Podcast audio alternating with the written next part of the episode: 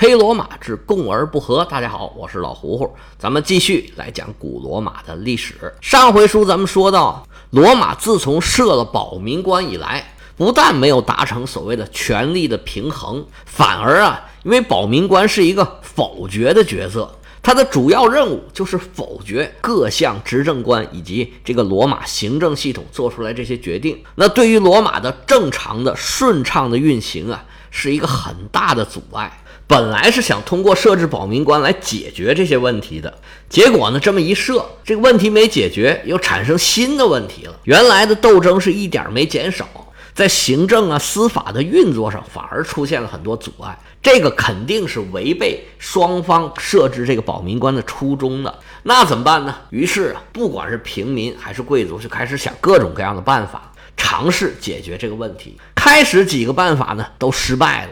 最后，终于决定采用平民这方的一个提案，就是组成一个班子，制定一套啊通用的法典，以后呢就依法行事，法律怎么规定的就怎么办，就不再设保民官了。平民呢可以用法律的武器来保护自己。这个提案呢是平民这一派提出来的。最开始呢，提出是由五个人组成这个委员会来制定这套法典。后来发现可能是五个人呢，这个人手不太够。在这个提案提出来八年以后，终于开始实施了。这委员会的人数呢，增加到了十个人。为了制定这套法典，罗马还专门派人去希腊去学习了一圈，拿着很多希腊人制定好的法律来供他们参考。真正开始制定这套法典呢，是提出提案的十一年以后，到了公元前四百五十一年，这个十人委员会正式开始运作了。从这个时候开始，罗马就进入了所谓的石头政治时期。这十个人组成的委员会啊，现在就是罗马最有权势的机构。因为这个时候呢，罗马已经没有执政官了。这个委员会呢，就代行所有的执政官的职责，而且呢，也没有保民官了，一切都由这个委员会来执行。第一年，他们就制定了一套法典，刻在铜板上，公开在罗马广场上进行展示，所有的老百姓，所有的人都可以看到这个法典。制定出来一看，哎呀！不行啊，有很多缺陷。于是呢，第二年就接茬干，又针对这前十块铜板上面这些法律的内容，又制定了一些补充的条款，又刻在另外两块铜板上，加上第一年的十块，这就是所谓的十二铜表法。昨天咱们主要讲的就是这些内容。那法律既然已经制定好了，那就一切都按法律办吧。那么从此开启罗马的法治时代吗？这想的倒是美。十二铜表法呀。实际上就是一个双方妥协的产物，最根本的问题连碰都没碰，更别提说解决了。法律里面很多的条款呢，其实是对当时罗马的社会状况的一种确认。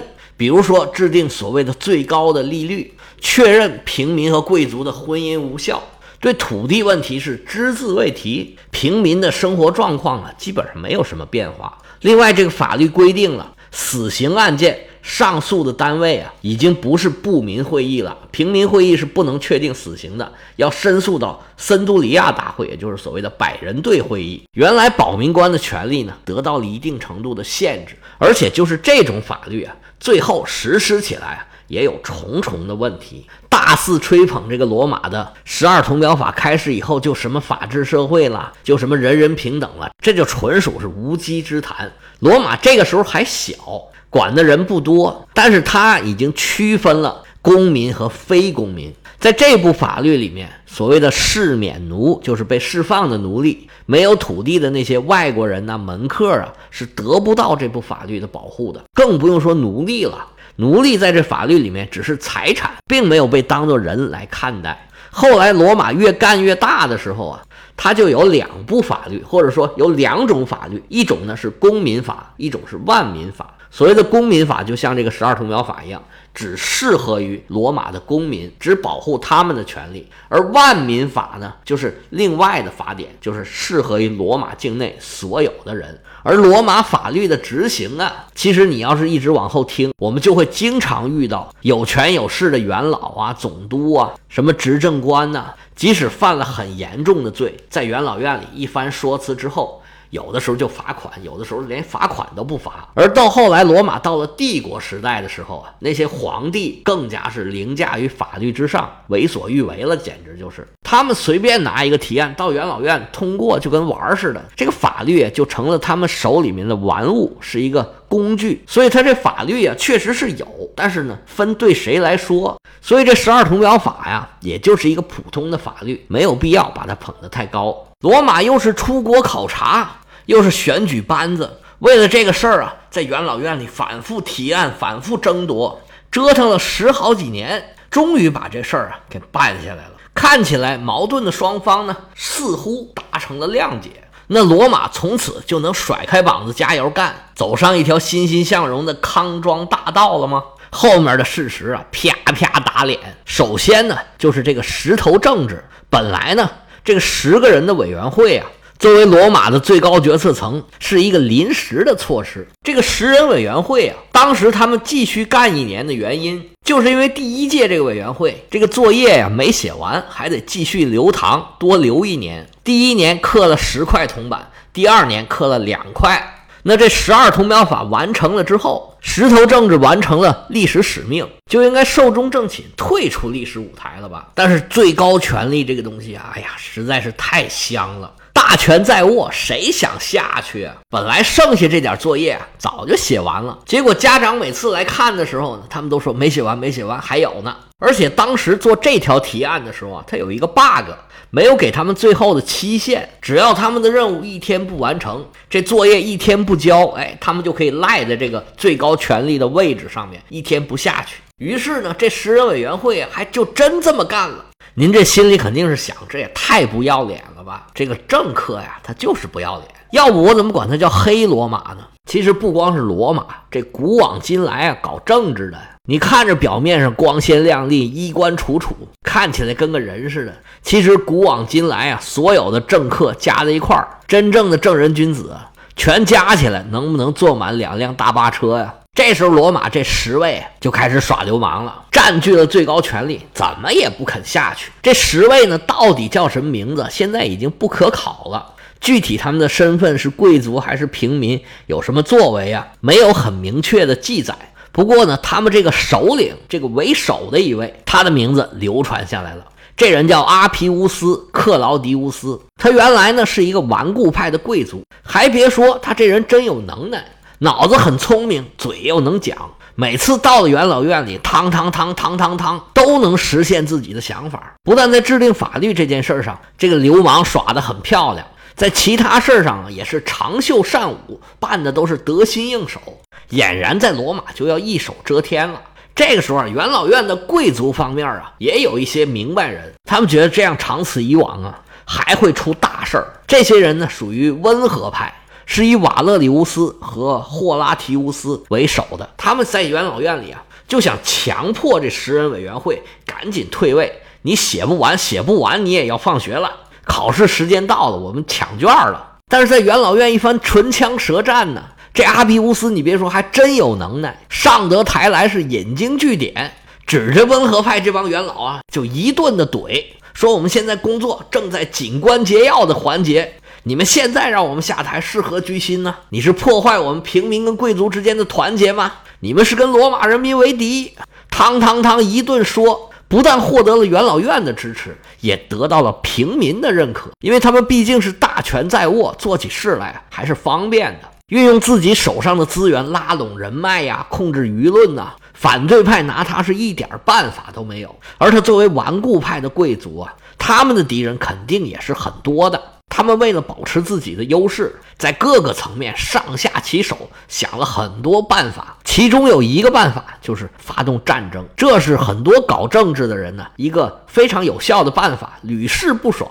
就是当国内有矛盾的时候，就发动对外战争。这个时候刚刚好，萨宾人和沃尔西人呢同时进攻罗马，那没办法，国内的所有矛盾都搁一搁吧，什么事儿也没有打仗的要紧。阿皮乌斯计划同时。召集两支大军双线作战，元老院一看，那没办法呀，兵来将挡，水来土掩，事到如今也只能这么办了。十人委员会啊，这个时候啊，打仗也是需要他们负责的，于是就派一些人在前方领兵打仗。阿皮乌斯呢在罗马看家。这个仗一打起来，对阿皮乌斯他们来说呀，也是一个清除异己的好机会。罗马城有一个勇士，名叫卢奇乌斯·西奇乌斯·邓塔图斯。这个人呢，平民出身，身高丈二，膀阔三庭，武艺高强，作战是英勇无畏，是当时啊全罗马最厉害的武士。这有能耐的人呢，他这脾气就不好。他平民出身，他自然。站在平民这边说话呀，对于强硬派的领袖阿皮乌斯，他当然是非常的不满。俩人啊政见不合，卢奇乌斯也曾经多次被选为当保民官，两个人曾经多次发生正面的冲突。在阿皮乌斯当了十人委员会的头头之后啊，这卢奇乌斯是一点都不怕他，在公开场合也多次顶撞阿皮乌斯。阿皮乌斯恨他恨的是牙根痒痒。但是因为这卢奇乌斯太厉害了，据说呀，他参战一百二十次，全身上下有四十五处光荣负伤，这比科比布莱恩特还厉害。科比据说呀，职业生涯一共二十二次重伤，这卢奇乌斯翻倍了。他在罗马人心中就是战神，号称罗马的阿基里斯。就算是阿皮乌斯这样的人，也拿他没什么办法。卢奇乌斯跟着大队人马呀。来到了跟萨宾人作战的前线，到地方得扎营啊！扎营呢，得选择合适的地点。这工作就落在了卢奇乌斯的身上。全军原地休息，卢奇乌斯带着几个人呢，就去找地方了。罗马周边呢是以山地居多，到处都有这种山高林密之所。三转两转呢，后边的人就看不见了。走着走着，这卢奇乌斯越来越觉得这不对劲儿，就觉得这林子里面悉悉嗦嗦的有声音。卢将军叫声不好，正准备找地方藏身，已然是来不及了。就见树林里面乱箭齐发，蹭蹭蹭蹭蹭，把卢奇乌斯打了一个措手不及。好在身上还有铠甲，中了几箭。对于他这样的勇士来说呀，问题还不是很大。但是没想到，跟在自己身后的人啊，趁他不注意，暗地里就捅了黑刀了。卢奇乌斯和几个亲信呢，腹背受敌，尽管。拼死抵抗，但是还是由于寡不敌众，死在了当场。陷害他的人跑回了大军，说卢奇乌斯在路上遇到了敌人的埋伏。大队人马赶过去一看呢，发现这里面有事儿。通过种种迹象，觉得这里面有阴谋，于是啊，抓住刚才跑回来的那位，一打二吓唬，三推五问，终于得到了事情的真相。罗马的平民当时就炸了。这次。又出现军队在战场上哗变的现象。卢奇乌斯这样的大英雄，就是因为跟石人委员会有矛盾，就被暗害在战场上。那平民还为他打仗，不打了。这边正商量着要怎么哗变，怎么要打回罗马去收拾这个阿皮乌斯呢？这时候从罗马传回来另外一个消息，这件事儿彻底把阿皮乌斯的棺材板给钉上了。阿皮乌斯本人呢，看上了一个姑娘。这姑娘是平民出身，她的父亲名字叫卢奇乌斯·维吉尼乌斯，是一个百夫长。而这姑娘呢，已然许配给一个前任的保民官，名叫卢奇乌斯·伊西利乌斯。这里面的名字呢，都不是很重要，大家记不记得就算了。不过这姑娘的名字。在后世的传说呀和画里面啊都是比较有名的，因为他父亲叫维吉尼乌斯，所以这女孩啊就叫维吉尼亚或者叫弗吉尼亚。这位弗吉尼亚姑娘啊是青春少爱，美丽动人，柳叶眉，杏核眼，樱桃小嘴一点点，是杨柳细腰，赛笔管，这别提多漂亮了，掉到这阿皮乌斯眼里就出不来了。阿皮乌斯为了得到这姑娘啊，是朝思暮想，左想右想都没办法，因为俩人出身不一样。阿皮乌斯呢是贵族出身，这姑娘呢是平民出身，因为他父亲就是一介平民，而且这姑娘已经许了人家了，只是因为时间没到，还没结婚呢。但是阿皮乌斯啊就看上这姑娘了，成天是抓心挠肝，一闭眼睛就这姑娘在他眼前晃来晃去，不停的演这个短视频，这功夫不负有心人呢，成天这琢磨来琢磨去。终于琢磨出一个主意来。阿皮乌斯一想，咱们正的来不了，来点邪的吧，给你来点俄勒金德的，有技术含量的。那怎么办呢？因为我手里面大权在握，咱们来点法律手段。于是乎啊，克劳狄乌斯就指派自己一个亲信的门客，哎，机灵会办事儿的，说你呀，如此如此，这般这般，哎，给大爷我把这事儿办成了，咱们重重的有赏，去吧。咱们曾经以前讲过罗马的门客制度，这门客呀，他不一定是身份很低的，有些贵族啊，他也是另外一些贵族的门客。恩主对于门客的所有请求，基本上都是想也不想，能不能办得了，他都答应。那如果实在办不了，那就再说办不了的事儿。不过呢，他肯定是帮忙办的。那么门客对于恩主的要求啊，基本上是不能拒绝的。想了解这个情况啊，我再次推荐一下大家看这个电影《教父》，尤其是第一集，这马龙白兰度演的是绝了。电影里面，事实上，这个老克利昂他就是个恩主，来求他办事儿的这些人呢，那就是门客了。这个事儿呢，我们中国也有很多，所谓四大公子仰视三千，这三千就是门客。这四大公子什么？齐有孟尝，赵有平原。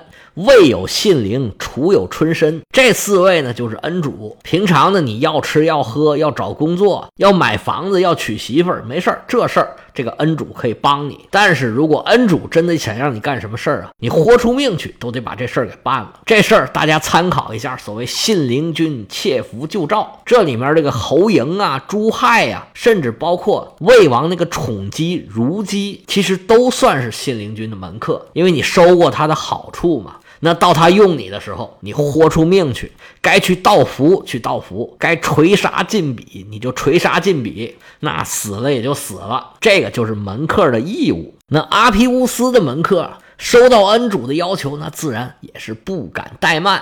赶紧去办事儿，他去干嘛呢？到法院呢去上诉，说这个姑娘啊，本来就是我家女奴所生的孩子，她的身份根本就是个奴隶，她既不是平民，也不是贵族，她就应该完全的归我所有。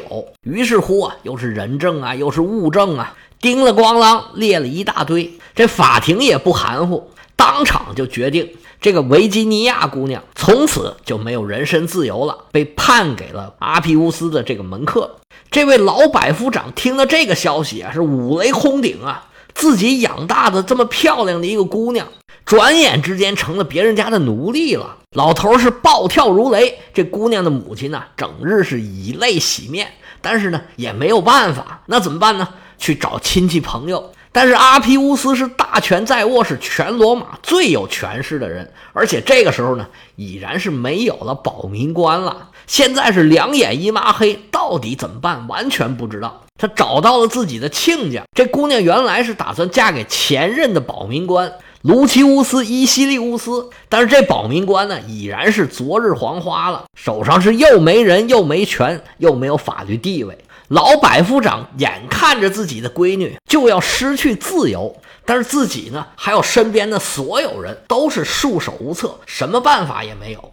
过不了多久啊，官府就要过来领人了，平民百姓蒙冤受屈啊，让他们又想起了有保民官的那段幸福时光。这事儿要是搁以前，只要找到保民官，且不说保民官能不能把这事儿给扳回来。最起码是有一个讲理的地方，不能这么眼巴巴的看着自己受欺负，一点办法都没有。那边阿皮乌斯已经开始跟他的门客俩人啊谈官相庆，想着这姑娘什么时候到自己的手里面，自己应该怎么待她，甚至连这姑娘将来住的房间、用的东西都已然是准备好了，单等着官府把这姑娘抓回来，他就要好好享受了。老百夫长带着女儿吃了最后的一顿饭，姑娘穿戴整齐。老头说：“孩子，待会儿就有人来抓你了。现在呀，咱们去罗马广场去转一圈，最后啊，陪你爹我再走一走、逛一逛，好不好？”这姑娘也没多想，陪着老头来到了罗马广场。